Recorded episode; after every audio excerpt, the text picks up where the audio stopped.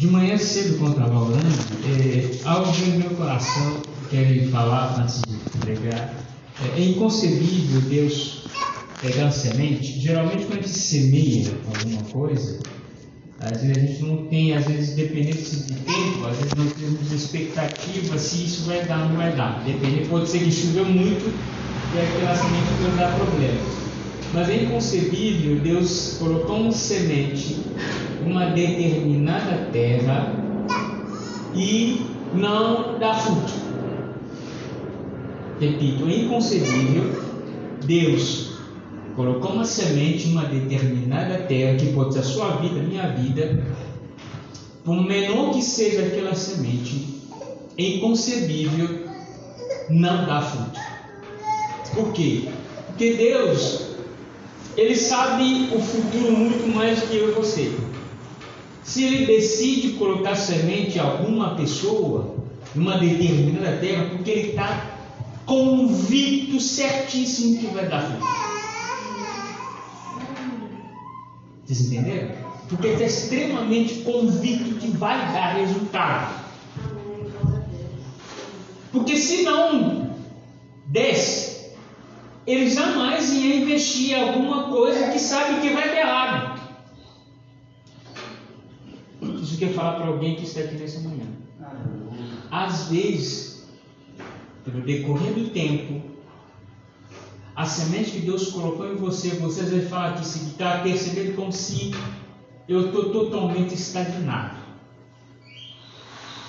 Estou falando para alguém que sente lá no fundo do seu coração que está totalmente estagnado, que não consegue mais ser o que ele era há dois anos, cinco anos atrás, não sei quantos tempos anos atrás. Eu quero repetir e falar para você que é inconcebível Deus colocar semente em algo que não vai dar nada. É, é inconcebível. Por isso, você precisa entender que se Deus colocou algo em você, por menor que seja, vai dar resultado. E você precisa tirar força nele para caminhar, porque Deus já viu o futuro antes de colocar essa semente em você. Aleluia. Deus já viu o resultado antes de colocar a semente em você. Deus é assim, Ele já viu o resultado antes de colocar a semente. Aleluia. Nós, a gente vê tempestade, a gente vê chuva, a gente vê guerra, a gente vê problema. Mas Deus já viu, já viu fruto lá na frente. Amém. E nós precisamos entrar nessa visão de Deus e caminhar em direção dele, independente do que está acontecendo à nossa volta. Diga amém. Amém. amém? Deus te abençoe. É, Isaías capítulo 6, verso 8. Já foi lido aqui, nós vamos ler de novo. Em seguida, ouvi a voz do Eterno e chamava: Quem hei de enviar? Quem, quem irá por nós? Ao que prontamente respondi: Eis-me aqui, envia-me a mim. Amém? Obrigado. Amém.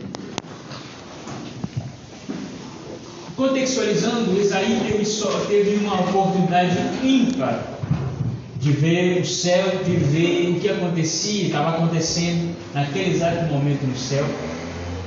Quando Isaías teve a oportunidade de ver aquilo, de ver aquela realidade espiritual, primeiro eu quero falar o seguinte, gente, nós precisamos entender o seguinte, que a realidade espiritual tem muito mais preponderância sobre a realidade material.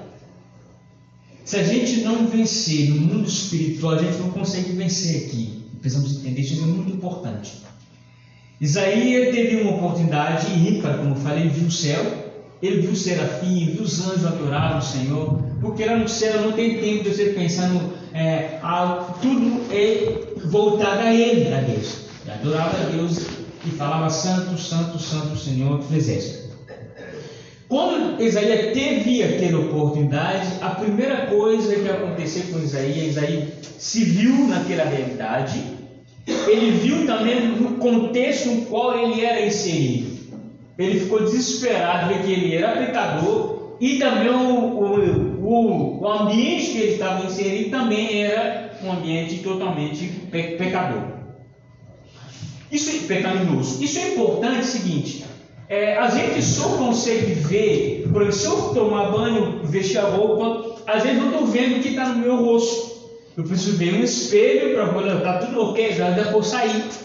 Se eu não olhar para o espelho, eu não, eu não tenho convicção se está tudo bem no meu rosto. Porque muitas vezes eu não posso perceber. Ninguém olha para ele mesmo, estou olhando para mim mesmo. Não, não tem condição. Eu preciso de algo que reflete para eu olhar o que está acontecendo dentro de mim. A mesma coisa que ele, ele, ele é, Isaías viu. Ele precisava estar na frente de algo perfeito, mais perfeito que ele, para ele se enxergar. Por isso aqui fala que a palavra de Deus é perfeita. A palavra de Deus também é comparada ao espelho. A gente precisa dela para poder ver quem a gente é de verdade. Isaías só conseguiu o quão pecaminoso, o quão pecador era e o quão ambiente que estava inserido estava pecaminoso quando ele teve de frente a perfeição. Quando esteve de frente à palavra de Deus. Quando esteve de frente a quem era totalmente perfeito, ele conseguisse ver. Eu falei, meu Deus eu estou totalmente errado. Preciso de mudança. Então nós não podemos só, por isso é importantíssimo. Deus falou para é, Abraão o seguinte: permaneça na minha presença e ser santo. Ou seja, não tem como você ser igual ele é se você está longe dele. Amém? Então é importantíssimo isso. Isaías viu isso e ficou desesperado. E Deus permitiu que o anjo voasse até ele tocasse os lábios dele e tirasse o pecado dele. Eu quero falar de algumas coisas, eu separei quatro coisas a falar que a gente vai compartilhar hoje. A primeira coisa é a seguinte: a gente precisa entender que nós lemos Isaías 8, é, capítulo 6, versículo 8. Aí precisa entender o seguinte: é, Deus faz uma pergunta seguinte: quem eu vou enviar? Eu estava pensando, é, geralmente às vezes, quando você faz um convite, quem pode me ajudar? Eu fiz uma pergunta assim: quem pode me ajudar? Pode ter que alguém falar assim: não, eu quero te ajudar, eu estou aqui disposto. Se ninguém, no meio das pessoas que está perto, não quer se manifestar, aí pode criar um problema seguinte. Um pode querer me ajudar e ao mesmo tempo pode querer negociar. Passar, tá bom, eu vou te ajudar, deixa que você faça isso para mim. Porque não tem ninguém para me ajudar, só se levantou um, esse um que se levantou ele acha que ele é o tipo a última bolacha do pacote. Fazer, assim, ah, eu estou aqui, então ninguém quer ajudar, eu quero te ajudar. Podemos negociar. Não é assim que funciona com Deus. Nós precisamos entender que servir a Deus é um extremo, é um privilégio fantástico. Servir a Deus é um privilégio. Quando Deus faz o seguinte, quem eu vou enviar, isso não significa que Deus está totalmente lascado, não tem ninguém para mandar. Não, não é isso. Ele quer que nós entendamos que ao chegar perto dele para servir a ele, é um privilégio. Ele quer compartilhar conosco das coisas que ele tem. Ele quer que nós assumimos essa responsabilidade, mas com a consciência seguinte, que eu fui chamado é, de fazer parte da melhor equipe que pode existir. Nós não entendemos servir a Deus é um privilégio. Eu não encaro servir a Deus como uma, uma, uma carga nas minhas costas. Eu não encaro servir a Deus como se fosse não, de, de novo, não. Eu me sinto alegre de servir a Ele. É um privilégio. O meu coração se alegra, o meu coração se dilata quando eu sei que é Ele que me chamou de ir. Aleluia. É um privilégio. Glória a Deus. Eu lembro em Atos dos Apóstolos 4. Os discípulos é, foram, é, ficaram pre, prender esses discípulos, os apóstolos, já, já passa discípulo, agora já era apóstolos. Eles foram presos, eles levaram chicotes. E quando eu saí, a Deus assim, saiu alegre. Por que se alegra? Porque ele se alegrava de sofrer, de levar chicote por causa do nome de Jesus. os discípulos, eles se, alegraram só de levar chicote nas costas por servir Jesus. Porque o que acontece? E Moisés levava chicote, chicote não fazia nada nas costas dele, porque para ele era um privilégio levar aquele chicote nas costas por causa de Jesus. Deus, Servir a Deus é um privilégio. Se Ele escolher, é um privilégio. Não há nenhum trabalho nessa vida se compara ao ser chamado por Ele. Não um serviço nessa vida se compara ao ser chamado por Ele. A Deus é um privilégio. Um privilégio. É um privilégio que não tem comparação. É um privilégio. Só que o problema, muitas das vezes, ao decorrer dos anos, com o tempo, a gente fica muito cansado. E a gente começa a desencarar a obra de Deus como se fosse um peso. Como se fosse algo que, principalmente às vezes quando a gente não está vendo nada acontecendo, a gente às vezes desanima. Mas precisa entender, quando eu represento de Deus, quando Ele coloca uma incumbência em mim, quando Ele manda para fazer alguma coisa, é um privilégio. Isaías encarou aquilo como privilégio. Essa é a primeira coisa. Então, não significa que Deus está lascado, não tem ninguém para ir. Aí fala assim: quem vai enviar? Então, qualquer. Já que não tem ninguém, meu Deus, não pode mandar, pode me enviar. Então, eu vou fazer isso, se não fazer isso, não, não é assim. Não é assim. Quando Ele me chama, eu encaro isso como um privilégio. Amém? É como se fosse um, é, é, um carteiro, que pessoas que trabalham no, no correio. Outra coisa, além disso, além de desse exemplo do carteiro, eu preciso entender o seguinte: quando eu privilégio, eu preciso entender o seguinte: eu, Deus poderia Ele mesmo resolver todos os problemas. Jesus falou o seguinte: eu sou capaz de fazer com que essas pedras sejam transformadas. Ele quer se demonstrar o seguinte: que Deus é poderoso de salvar toda a humanidade com piscar de óleo. Deus é poderoso de resolver todas as questões num piscar de um segundo, resolver todos os problemas da humanidade, todos os problemas. Ele é capaz de fazer isso. Só que, ao mesmo tempo, ele é capaz ele decidiu e falou assim: tá bom, eu vou aceitar da forma seguinte: eu coloco, eu procuro alguém, eu dei para essa pessoa para ele ir me representar. Então, essa pessoa que está indo representá-lo é um privilégio para essa pessoa. Igual quando um carteiro vai para entregar, na época, tinha, muito tempos atrás, a gente fazia carta para mandar para outro estado. Não tinha internet, não tinha é, WhatsApp. O carteiro pegava a carta, por exemplo, às vezes, muito tempo você não vê a sua mãe. Você não vê a mãe, pá, escreve a carta, dá para o carteiro, e ele vai ter no endereço. Quando ele vai chegar, ele precisa entender o seguinte: não é, quando eu chegar para entregar, não é o carteiro que é o mais importante do negócio. O mais importante é o que ele está carregando, é a mensagem, é a carta que tem embrulhado que vem entregar para a pessoa. Quando vai, quando vai trazer, eu falo, ô oh, carteiro, você é bonito, eu gosto. Não, o problema não é com ele. O problema é que está dentro do que ele trouxe para a gente. Nós vamos entender o seguinte: Deus quer que nós entendamos. Não é um privilégio servir Ele, mas ao mesmo tempo, nós não podemos nos achar os mais importantes. O mais importante é o que foi depositado em nós para ser entregue a outras pessoas. Aleluia. Glória a Deus. Isso que é o mais importante. As pessoas lá fora não precisam de mim e de você. Nós não somos os mais importantes no negócio. O mais importante é o que foi depositado em nós. É essa coisa que nós devemos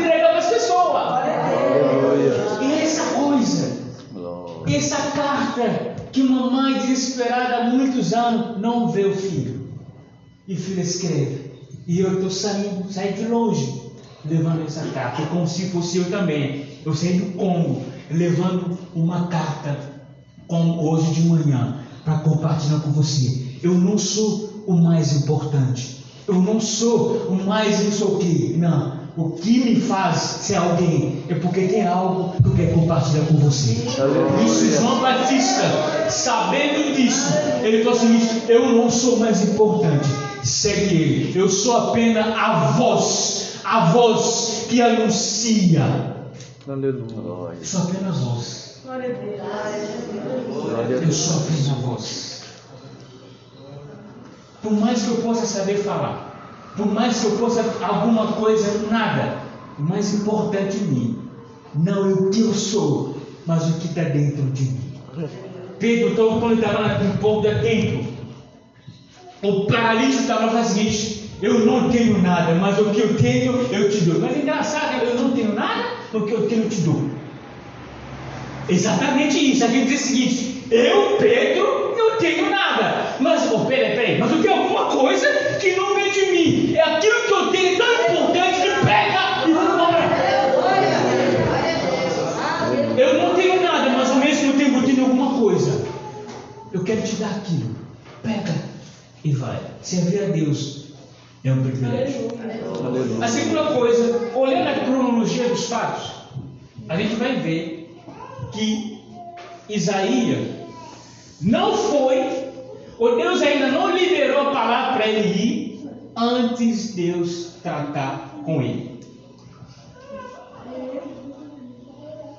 Deus não liberou Isaías, Isaías também já, já começou a ir antes Deus tratar com ele. Mandou o serafim tirar o pecado dos lábios dele. Isso é importantíssimo. Eu costumo dizer o seguinte: é, Deus se falar para a gente o seguinte, é, irmã fulano, faz para mim uma feijoada. Hoje é domingo, geralmente domingo, a gente tá tranquilo, fala, vamos fazer feijoada. Deus faz assim, faz feijoada para mim, eu vou na sua casa domingo. Se a irmã correr, começar a fazer feijoada, colocando o que, não sei o que, carne de porco, colocando não sei o que, fazer um monte de coisa. Quando faz ah, tem irmã fazendo, o que, você cheiro de feijoada. Aí fazer, fazer, fazer, aí deixar pronto. Se Deus chegar para comer, ele não vai comer. Eu garanto que você não vai comer. Não vai comer. Mas três horas, vão pedir feijoada? Sim, pedir feijoada, mas por que não vai comer? Não vai comer. Porque a irmã, por ser tão zelosa, pecou numa coisa. Não perguntou para Deus quais são os ingredientes. A irmã é zelosa. Todo mundo aplaude para a irmã, foi zelosa mesmo. Correu comprar as coisas. Mas ela pecou numa coisa só. Ela não pegou, perguntou para Deus quais são os ingredientes. Quais são os, que, os elementos que você quer que entre nessa feijoada. Deus, quando falou para Moisés construir um templo, falou assim: Moisés, você vai construir templo. Mas uma coisa eu falo para você: tem que ser de acordo com o meu modelo. Veja o modelo, vai ser assim, assim, assim, assado. Se você não fizer desse jeito, eu não entro aqui. E assim foi. No tempo de Moisés, no tempo de Salomão, assim foi. O que estou querendo dizer? Eu quero dizer o seguinte: não significa porque Deus está procurando alguém para ir, então eu posso ir de qualquer forma. Eu posso ir de qualquer jeito. Não é assim que funciona. Quando Deus me pede fazer uma feijoada para Ele, Ele vai esperar que eu pergunte ao Senhor: como que o Senhor quer que a gente faça? Coloca pimenta ou não? Como você quer que coloca? Como que tem que ser? Como que tem que ser?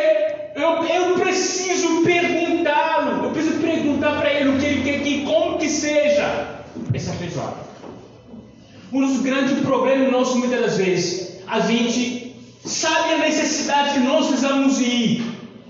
Não sabe a necessidade que precisamos ir alcançar a pessoa para pregar o evangelho, mas nós queremos ir do nosso, do nosso jeito, da nossa forma. às vezes com o nosso conceito errado sobre o Evangelho, nós queremos de qualquer forma. O perigo de gente ir de qualquer forma, nós podemos complicar ainda mais o problema dos outros, porque nós podemos passar dos outros da forma errada para a gente entender as coisas também. Deus tirou primeiro o pecado na vida de Isaías. Deus quer tratar conosco. Deus quer que nós, quando a gente vai para representá-lo, para representar da melhor forma possível, sem problema. Por isso a necessidade de nós ouvirmos, ouvirmos Ele constantemente. Na necessidade de a gente chorar, Deus fale conosco. Qual o próximo passo? O que nós devemos fazer? Como fazer? A gente precisa dele constantemente. Deus precisa tratar conosco. Tratar com algumas coisas dentro de nosso coração. Deus precisa tratar conosco. Isso é importantíssimo. Isaías não foi liberado antes que o anjo viesse até ele e retirasse o pecado dele, tornando ele, consequentemente, habilitado, preparado para ele ir fazer a vontade de Deus. Deus quer tratar conosco. Porque se algo errado, se algo que não foi tratado em mim, a gente só dá o que a gente tem. É perigoso que eu possa despejar nos outros o que eu tenho dentro de mim também. A importância disso dá para ver. Jesus passou três e meio, três anos e meio junto com o discípulo, trabalhando ele, tratando ele, para que eles fossem mais habilitados, mais preparados para ir fazer a vontade dele. Nós precisamos dele. Eu não estou falando o seguinte, não, então se não posso mais pregar, eu vou ter que ficar só esperando. Não, não é isso que eu estou falando. Assim, você precisa ouvi-lo constantemente. Você precisa estar antenado com ele constantemente. Porque ele que conhece as pessoas mais do que você. Ele que conhece o coração de quem está na sua frente mais do que você. E Ele pode te dar a palavra certa mais do que você. Ele pode te ajudar você a alcançar o objetivo mais efetivamente possível do que você mesmo. Ele pode. Nós precisamos ouvi-lo constantemente. Enquanto eu preparando essa mensagem, é, eu tive um sonho. É, Deus tem uma agenda. Deus tem uma agenda. O mundo das trevas também tem uma agenda. Uma agenda, ou um programa, ou um projeto. Você também que está sentado aqui tem um projeto, uma agenda. Prova disso, já sabe que não. Segunda-feira eu vou tal lugar, na quarta vamos soltar o lugar. Você tem uma agenda da semana. Deus, Ele está à procura das pessoas que, estão, que têm uma predisposição a pegar a agenda dele e cumprir essa agenda dele. Deus tem, procura essas pessoas. Deus, Deus falou com Samuel o seguinte: Eu encontrei Davi, o homem, em Atos capítulo 3, 22. Eu encontrei Davi, o homem segundo o meu coração. Ele fará toda a minha vontade. O que, que Deus está falando assim? Deus está falando o seguinte: Eu olhei muita gente, mas eu encontrei um só que eu vi que ele tem um coração predisposto a assumir a minha agenda, a carregar a minha agenda e a viver em função da minha agenda. Deus falou: Eu vi Davi, eu vi Davi, o homem segundo o meu coração. Quando Deus encontra alguém com esse coração inclinado, com a predisposição de assumir a agenda dele, Deus faz algo tremendo. Deus deposita coisa nele. Porque Deus vê que é uma pessoa confiável. Por que eu estou falando isso? Há muito tempo, muita gente, já um tempos atrás, receberam algo de Deus, mas depois se viraram as costas. Muitas pessoas, muitas vezes, iniciaram bem, mas hoje não são mais como era antes. Deus procura a pessoa com quem ele pode confiar. Deus procura a pessoa com quem ele pode depositar algo para que essa pessoa vão ele representa da melhor maneira possível. Deus encontrou Davi e falou assim: Eu encontrei um homem segundo o meu coração. Ou seja, um homem que vai carregar minha agenda, que também tem as suas necessidades, tem os seus projetos, mas ele vai colocar minha agenda acima da agenda dele. Aleluia. Deus tratou com Samuel. Ele tratou com Davi. Mesmo encontrando isso, mas Deus precisou, necessitou que Davi passasse por um tempo para ele seja tratado, até se tornar aquele rei. Então Deus quer tratar conosco. Deus quer nos habilitar para que a gente possa realmente lhe representar como se deve. A gente está um tempo muito complicado. Eu tive um sonho seguinte. No sonho eu tive, eu vi que é, tinha um grupo de pessoas. Aí tinha uma pessoa, eu estava perto desse grupo e essa pessoa estava aliciando outras pessoas. Aliciando o seguinte: aliciar, a palavra aliciar é você é, trair, é, atrair uma pessoa e tentar seduzir a pessoa para um propósito. Então essa pessoa lhe falava coisas e muita gente que estava perto ouvia e às vezes não, às vezes não levava isso em consideração. Ele falava, ele falava, e as pessoas riam, brincavam. Eu cheguei perto, eu cheguei que eu me afastei. Ele chegou perto de mim, ele começou a me afastar, assim, não, eu não posso ouvir essas coisas não. Eu tenho outro tipo de pensamento, eu vivo de uma outra forma, aí eu me afastei. O que eu estou querendo dizer para você, igreja? Estou querendo dizer o seguinte: que nós estamos vivendo um tempo muito complicado. Muito complicado. E muita gente, mesmo na igreja, tem sido aliciada e tem sido aliciada a ponto que os seus corações têm se endurecido cada dia mais. Repito, muita gente na igreja, por ouvir certas coisas, ou às vezes por não ter a maturidade de poder colocar para fora, ou às vezes por deixar as coisas, ouvir, ouvir, ouvir, ouvir, isso tem criado às vezes muitos obstáculos para a pessoa se entregar à palavra de Deus de verdade. Isso que eu vi no meu sonho. Isso é real. Muita gente está sendo aliciada, espiritualmente falando, e tem, se tem tido o coração completamente endurecido.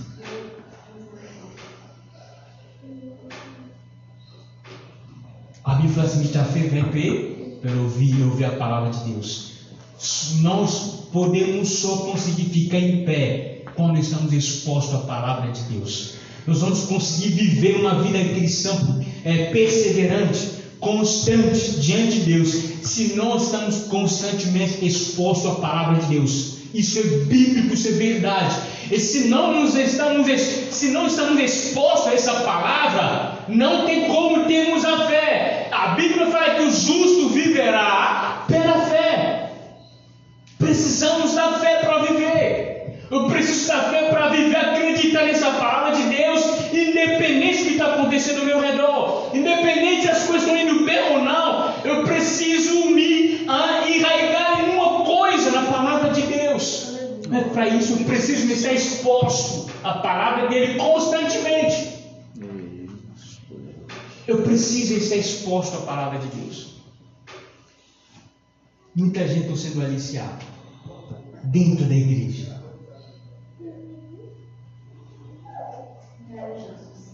Deus quer tratar com a sua igreja. Deus quer tratar conosco de ponto que nós estamos vendo uma época onde o ódio tem crescido cada vez mais. Eu falei na minha igreja, eu falei com as pessoas o seguinte, eu acreditava que a pandemia nos ajudaria a melhorar de vida.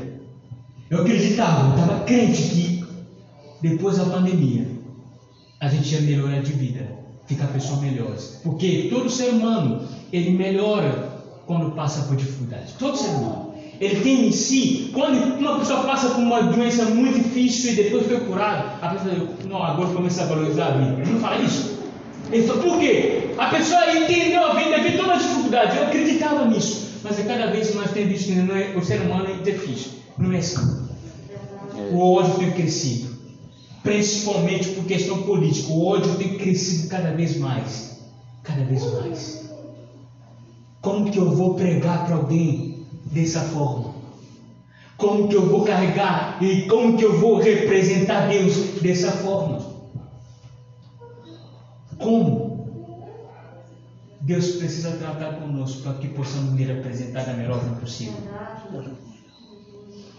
Deus tratou, todo mundo lembra de sobre José. José precisou passar por um tratamento terrível. Ele passou por uma situação muito complexa da vida dele. Eu falo sempre comigo mesmo. O que fez o José, José passar por tudo que passou e mesmo assim não entrou em depressão? Porque Deus estava com ele. E Deus permitia que ele passasse por tudo que ele passou. Imagina traição, imagina você, eu, no século 21, passar por traição, ser vendido pelos seus irmãos, ser ir na cadeia injustamente. A mulher ficar em si, você fugiu, mas foi acusado que você é, pegou a mulher do seu chefe. Imagina tudo isso. Você está injustamente acusado. No século 21 você estaria totalmente em depressão. Mas não em depressão. Mas Deus tratou com José. Se você vê a história, talvez você não enxerga isso, mas no final de tudo, quando José ele virou governador, qual era o tratamento, o objetivo do tratamento de Deus? José não devolveu na mesma moeda o que os irmãos dele fizeram com ele. Ele o abraçou. Ele falou assim: não, vocês fizeram mal contra mim, mas Deus o transformou no bem para eu proteger a vida de vocês. Se fosse eu, qualquer outra pessoa, agora é isso.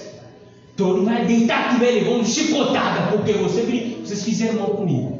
Não foi isso que ele fez. Vocês fizeram mal contra mim. Mas Deus transforma isso em bem, para o bem de vocês.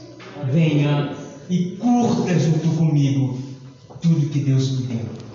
Deus quer tratar com você para que volta aonde você foi humilhado, não para se mostrar que agora você tem, mas você fala assim: eu abraço você, vamos dividir junto com você. Deus quer tratar com você para que você vai aonde as pessoas pisarem em você e ir lá não para mostrar que agora você é o cara, não que você que você agora é a pessoa, não, para você abraçar o seguinte: esquece isso. Deus sabe todas as coisas. Eu estou aqui junto com você para levantar vocês. Deus quer tratar com você. Para que você entenda que quem apoia candidato X, candidato Y, não é o inimigo, não. Não somos irmãos. Nós vamos morar eternamente no mesmo lugar. Eu te amo, você me ama, vamos caminhar juntos. Deus quer tratar conosco. Para que a gente seja um coração perdoador de fato. Como vou pregar para alguém perdão se eu não sei perdoar para os outros? Deus quer tratar conosco para que quando eu chegar eu possa ter a liberalidade de dar o que eu tenho para outras pessoas. Deus quer tratar comigo para que eu entenda que eu não posso me apegar absolutamente nada nesse mundo. Deus quer tratar comigo para entender que não existe nada mais importante nessa vida do que Deus. Deus quer tratar conosco para a gente entender que todo, tudo que eu tenho como bem existe para cumprir o propósito que Deus me colocou na minha, minha vida. Deus quer tratar conosco para que eu entenda o seguinte: a própria vida que eu tenho não é a coisa mais importante, mas a coisa mais importante é o propósito que faz com que a minha vida esteja viva. Deus quer tratar comigo para que eu entenda se um dia, por causa do nome dele, me exigir abrir mão da minha própria vida, que eu possa estar disposto a abrir mão dela. Será que se surgir uma perseguição no Brasil de fato, quantas pessoas vão ter presença na igreja? Eu não sei. Quantas pessoas vão continuar em pé com a menina com Deus? Eu não sei. Deus quer tratar conosco. Para que quando surgir qualquer coisa, que continuemos fiel a Ele o tempo todo. A Jesus. Aleluia. Deus quer tratar conosco. Deus poderoso. Deus quer tratar conosco. Eu estou falando conosco que eu estou incluso. Deus quer tratar conosco. Porque precisamos melhorar como crente. Precisamos melhorar como cristão. Precisamos melhorar a ponto que a dor do outro seja a nossa dor. Deus quer tratar conosco a ponto que acontece na Ucrânia me entristece. Deus quer tratar conosco a ponto que está acontecendo lá no Rio de Janeiro, lá no Rio de Janeiro, que mata muita gente. Isso também me incomoda. Deus está tratando conosco para nos tornarmos sensível às lágrimas de outras pessoas, sensível à dor do outro sensível à, à, à, tristeza da outra pessoa. Deus se tratar a gente dessa forma. Se aquilo que o dor do outro não te incomoda, eu acredito que tem alguma coisa que não é normal. Deus quer tratar conosco. A gente melhorar nesse sentido. E eu termino dizendo assim, que Deus falou, aí Deus, depois de tratar com Isaías, falou assim, quem irá por nós? Olha, olha, olha a pergunta: quem irá por nós? Não quem irá por ele mesmo. Não quem irá para mostrar o que ele tem de verdade. Quem irá por nós? Quem irá a nosso favor? Deus está procurando quem irá por ele. Por ele. Mas para isso Deus ele não manda qualquer um de qualquer jeito. Vai embora, vai resumar. Ele fala quem irá por nós, ou seja, você vai representá-lo. O meu maior medo e que as pessoas podem ter uma visão errada de Deus por causa de nós. Isso não é a minha maior preocupação. As pessoas podem odiar mais a Deus por causa de nós as pessoas podem ficar com uma raiva de Deus por causa de nós. Isso é o meu maior medo. Deus fala assim: quem irá por nós? Quem irá por nós? Se eu chegar a representar Deus mal para alguém, e eu falar no nome dele, entre aspas, a pessoa vai entender que esse Deus é tão ruim, mas é tão ruim que esse cara veio até aqui fala desse jeito. Meu maior medo é que as pessoas odeiam mais a Deus por causa de nós. Isaías teve algum lugar que o seguinte: o nome de Deus é blasfemado por causa de vocês. O nome de Deus muitas vezes ele é ridiculizado, ridiculizado por causa de nós. O nome de Deus muitas vezes ele é desprezado por causa de nós. Porque nós o representamos tão mal, tão mal, porque nós não deixamos ser quebrantado por Ele, não deixamos ser tratado por Ele para representá-lo da melhor maneira possível.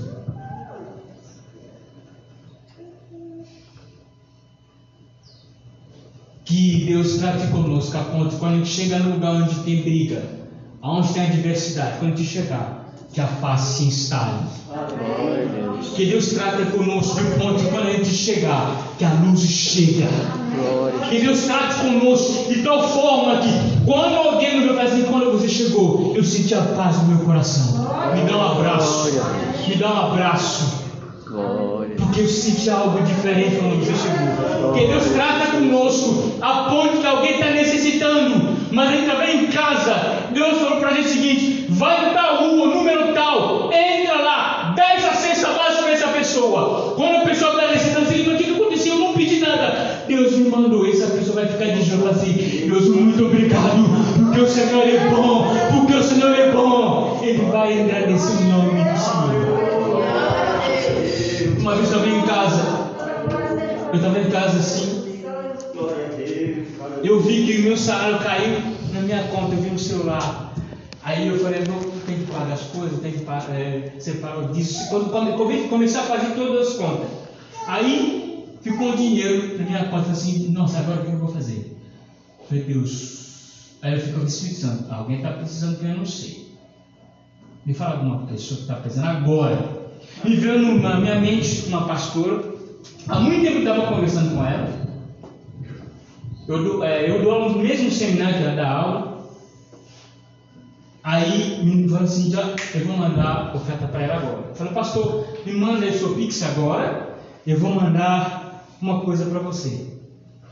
Aí passou, aí eu depositei na conta dela.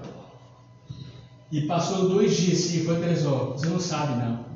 Nós estávamos em casa, de joelho orando, falei, Deus, eu não tenho dinheiro agora para pagar a minha conta. Eu paguei, mas eu não recebi ainda, eu estava com medo porque ia cortar a luz, não sei o quê. E exatamente o valor que eu passei para ela era o valor que eu precisava pagar agora. Eu falei, que Deus seja louvado, eu fui uma resposta de oração da sua vida. Foi uma coisa que para mim foi Deus, eu já paguei tudo que tinha que pagar na minha casa, mas eu pensei, me falava o que está pensando agora, agora. Sim, precisamos ouvir Espírito Santo, meu. Precisamos ouvir Ele. Glória a Deus. Deus, Que Deus trate conosco. Para a gente não só falar que eu amo você de fala, mas que seja, que, que saia lá no fundo do nosso coração. Que Deus trate conosco a ponto quando a gente abraça, que não abraça só para abraçar, mas que abraça é, despejando graça sobre a pessoa que está abraçando. Quem irá por nós? Quem irá por nós? Ou seja, quem irá para me representar? Quem irá para me representar? Eu, pa- Pai, Filho, Espírito. Quem irá para me representar? Quem irá? Quem irá para me representar? Quem irá para carregar nossa agenda, colocar nossa agenda nas costas? Quem irá? Quem vai carregar o meu projeto nas costas? Aleluia. Quem irá? Quem vai falar seguinte: eu tenho meus planos, mas Deus, eu quero carregar o seu plano em primeiro lugar, em cima do meu plano. Quem vai dizer, Deus, eu tenho meus projetos, mas eu quero também carregar o projeto do mais acima do meu projeto. Eu quero colocar, Davi falou o seguinte, Pai, Senhor, o Senhor me dê paz, o Senhor me dê dinheiro, o Senhor me dê eu comprar casa, mas o Senhor habita numa tenda, o Senhor habita numa tenda, mas eu tenho tudo, eu preciso comprar a melhor casa, eu preciso construir a melhor casa do mundo para que o meu Senhor habitasse nela. Aí, Natal chegou, falou, Natal, falou o seguinte, o que aconteceu, Natal? Deus me dê paz, Deus me dê tudo, o Senhor me dê tudo. Mas ele, ele habita numa tenda. A arca que lhe representa fica numa tenda, numa, numa cabana. Isso é pouco. Pelo tudo que ele fez na minha vida. Eu quero construir a melhor casa do mundo para ele. E Natan falou assim: tá bom, eu vou pedir. Natan chegou e falou assim: ô, deixa eu falar. Uma, uma ideia genial. Deus não pediu você isso, não. Mas uma ideia genial. Mas você não vai construir. O seu filho que virá, que vai construir. E foi o melhor, o maior templo que existiu. Porque alguém falou o seguinte: embora eu tenha meus projetos, embora eu tenha meus programas, embora eu tenha a minha agenda, mas eu vou colocar a agenda dele acima de tudo. Ele construiu templo para ele. Glória a Jesus. Deus não quer inibir a sua personalidade. Deus não quer acabar com você, você não tem mais necessidade. Não, você vai continuar tendo as suas necessidades. E você vai cumprir. Mas Deus quer que você coloque a necessidade dele acima de tudo. Aleluia. De amar, de amar, de amar acima de tudo. Aleluia. Deus. Deus grandioso. Vamos ficar em pé. Glória a Deus. Deus. Aleluia. Deus da glória. Porque Deus trabalha em mim. A ponto que o meu vizinho não seja encarado como meu inimigo. Uma vez estava pregando na igreja, vou só dar esse testemunho para a gente orar. Uma irmã chegou na frente depois do culto e pediu para orar por ela. Antes de orar, eu sempre procuro ouvir o que Deus quer para que eu ore. Eu falei, Deus, eu não sei o que eu vou orar. Aí Espírito Santo falou para mim orar por ela. Para Deus. Ah, é orar por ela. Eu comecei a orar por ela. Eu falei assim, Deus. Ah, ela falou para mim o seguinte: estava tendo problema com seu vizinho, não sei o que, não sei o que. Só que eu não sabia como orar. Eu falei, Deus, abençoe a vida dela. Faça que quando ela voltar para casa, que ela se reconcilie com o vizinho dela. E que ela realmente seja uma luz para a vizinha dela. No nome de Jesus. Amém. E eu não sabia, ela compartilhou com outra amiga dela, da minha igreja, era minha liderada. Ela falou assim, ó, ela não gostou da sua oração. Porque ela não queria que reconciliar com, com a vizinha. Que dó.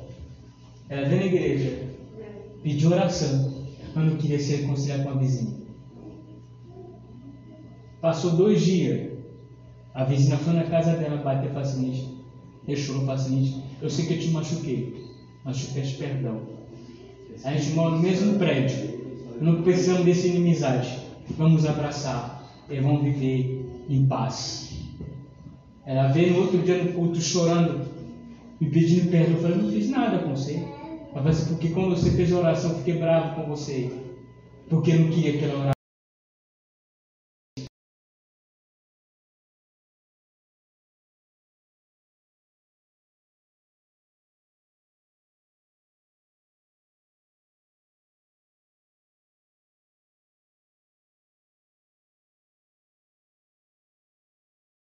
Na vida de outras pessoas e para iluminar a vida de outras pessoas. Qualquer outra coisa fora disso não tem nada a ver com Deus. Vamos orar, Pai. Muito obrigado pela tua palavra.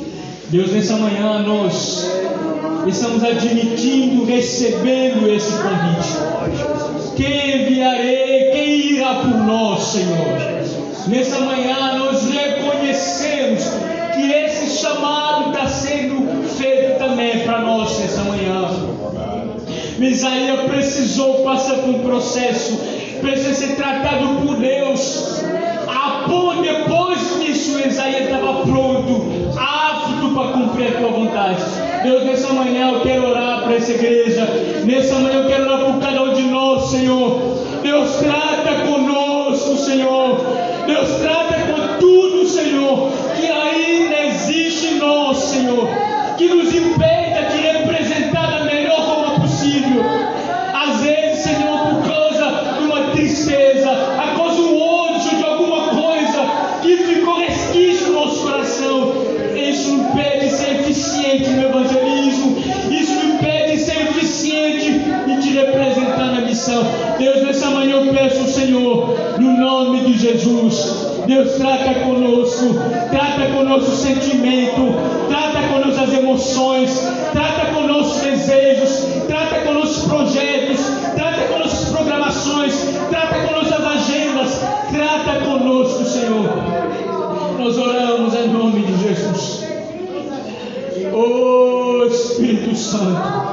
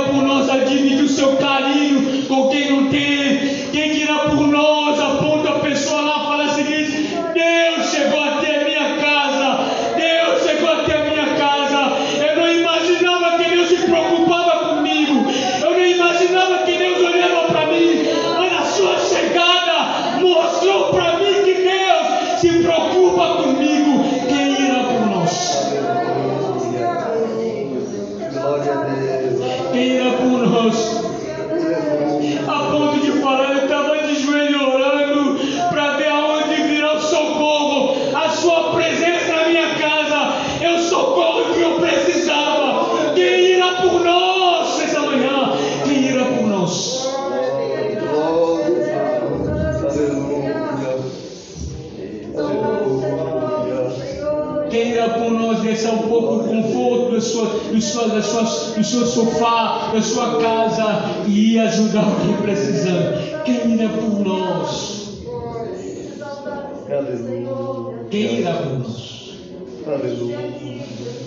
Essa pergunta me, me mexeu muito comigo. Deus disse: quem irá por nós?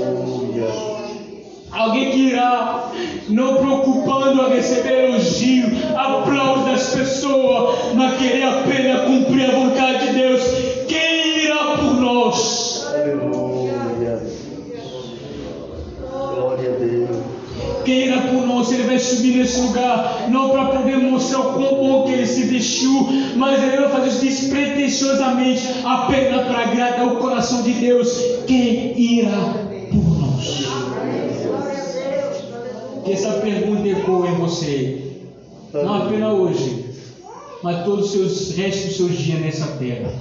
Que Deus te abençoe em nome de Jesus. Aleluia.